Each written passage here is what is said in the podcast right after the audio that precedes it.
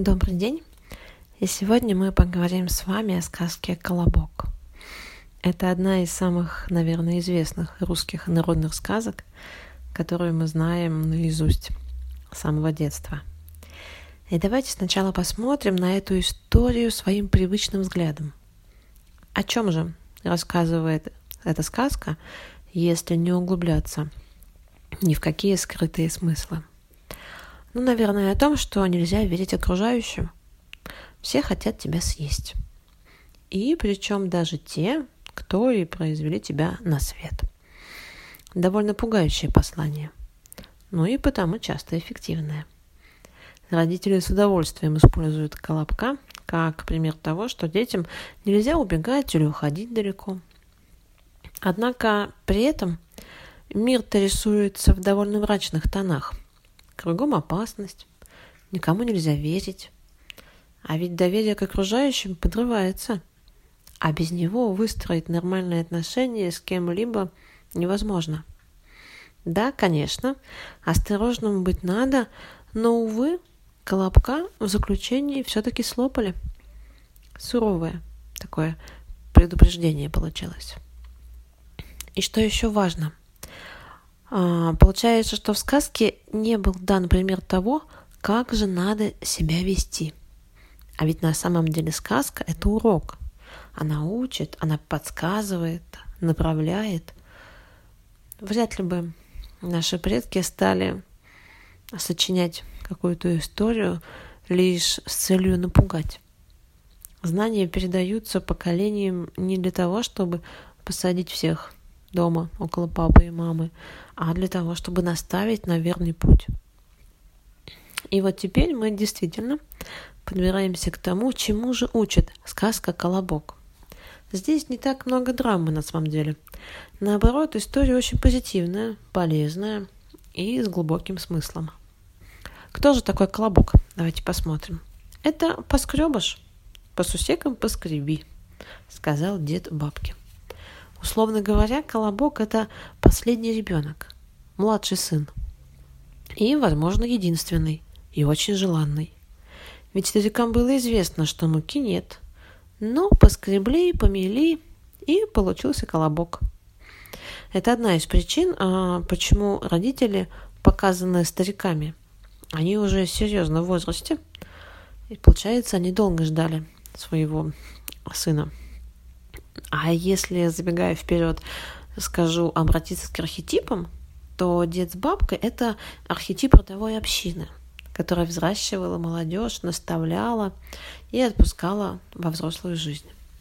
И, как мы помним э, из большинства русских народных сказок, младшие сыновья не самые беспокойные и всегда с какими-то приключениями. Так как колобок на окне сидеть не стал и укатился. Вспомните, кстати, присказку как он укатился. С окна на лавку, с лавки на пол, по полу до дверям, через порог в сени, из сеней на крыльцо, с крыльца на двор, со двора за дворота, дальше и дальше. И вот такая форма речи, эти обороты, они очень напоминают заговоры, которые использовались на Руси. То есть указывается, что колобок наделен какой-то особой магической силой. И проводя опять параллели с младшими сыновьями, из других сказок. Там они всегда сталкиваются с какими-то магическими ситуациями, какими-то магическими предметами. То есть все не по-простому, не как у старших братьев. Итак, Колобок у нас укатился по своей дороге, по своей дороге жизни, можно сказать. И именно здесь он встретится с испытаниями, которые позволят ему вырасти, повзрослеть. Ну, давайте по порядку. По пути к лобку встречаются заяц, волк, медведь, лиса. И вот задумайтесь, какие ассоциации у вас возникают вообще, когда вы представляете этих животных. В большинстве случаев по инерции мы начинаем думать какими-то негативными э, формулировками. У нас возникают негативные ассоциации. Заяц – трусость, волк – злость, медведь – дикость, необузданность какая-то – Лиса – хитрость. Но мы помним, что эта сказка у нас с положительной динамикой. И к тому же многое зависит от личной интерпретации увиденного, услышанного. Так что будем иначе смотреть. Заяц – это осторожность, волк – ярость, такая праведная ярость, медведь – сила, ну а лиса – находчивость. Именно так вообще в целом полезнее подавать сказки и детям, и взрослым. Не однобоко, не с одного угла, а рассмотрев одно и то же понятие по-разному. И все эти встречи для Колобка, конечно, не случайны. С одной стороны, это возможность для юноши, то есть Колобка, чему-то научиться у каждого героя. Как вообще учатся дети? Через подражание, даже через какой-то степени импритинг – когда запечатлевается образ учителя и затем уже воспроизводится модель поведения. Соответственно, а, колобок, встречая зверей на своем пути, что-то, да, у них чему-то учился. С другой стороны, если посмотреть, то каждая встреча – это этап, определенная веха в развитии молодого человека. Сначала он зайчик. Так часто, в общем-то, мы называем маленьких сыночков. Заяц еще и символ жизненной энергии и плодовитости. У славян, э, у славян даже было принято считать, что зайцы приносили младенцев в капусту. Затем мальчик получает энергию волка, охотника, добытчика, воина. Мы видим перед собой уже юношу. И славяне называли волком как раз воинов, которые озорничали совершали набеги, чтобы захватить какие-то трофеи, добычу. И следующий медведь э, выступает как символ доброты, силы и мудрости. Про него говорили мед ведающий. Это хозяин леса, царь северных лесов. Буквально он олицетворяет собой удачу, победу. У славян это еще и символ э, жреческого сословия – Символ медведя, он связан с пробуждением внутренних сил, которые какое-то время были в спячке, но затем пробуждаются, трансформируются, и вот создается такая активная мужская энергия. Итак, герой наш прошел часть пути, возмужал, и теперь встречает лису. Это второй женский образ в сказке – и символизирует он эротику, плотскую любовь, грацию, хитроумие. В сказках лиса обычно дурачит других товарищей, и зайца, и медведя, и волка. Но с Колобком, который уже повстречал этих персонажей и взял от них самые нужные и полезные, получилась другая история. Лиса на самом деле она не обхитрила Колобка, не просто его слопала, да, как мы видим это. У них образовался союз – Заметьте, лиса первая вступает с Колобком в какой-то диалог. И это нам позволяет сделать вывод о том, что лиса уже достаточно взрослая, сформированная личность, да, которая способна к построению диалога и отношений, получается. И она знает, чего хочет, и идет к своей цели.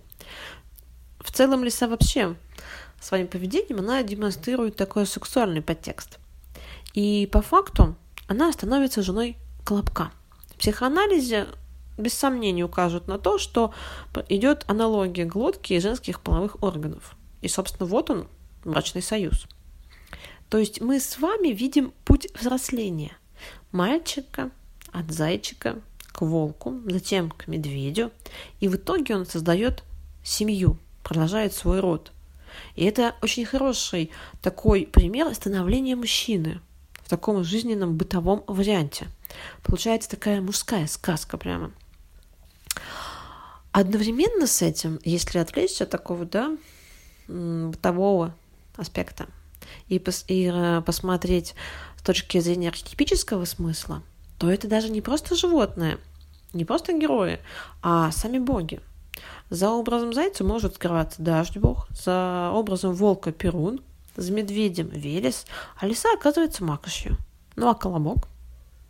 Давайте вспомним загадку. Голубой платок, красный колобок по платку катается. Догадались? Это солнце. Бог солнца. И брак-то тогда между колобком и лисом, лисой оказывается очень даже божественным. Помните, кстати, в начале я вот э, уже сказала, что дед с бабой олицетворяют род. То есть, получается, мы начали с рода, и этим уже закончили. Сказка закольцевалась. Мы вернулись к тому, что был создан род, к тому, что продолжается потомство. То есть это вот очень такая точная идея бесконечности бытия вырисовывается, идея сансары. Если посмотреть на сказку «Колобок» немного по другим углом. И о чем же теперь? Для вас это хорошо известная русская сказка «Колобок». Возможно, о том, что каждый мужчина, как и женщина, только в других сказках, каждый мужчина проходит свой путь становления – и важно его пройти. Даже если ты последуешь, без гроша за душой поскребыш.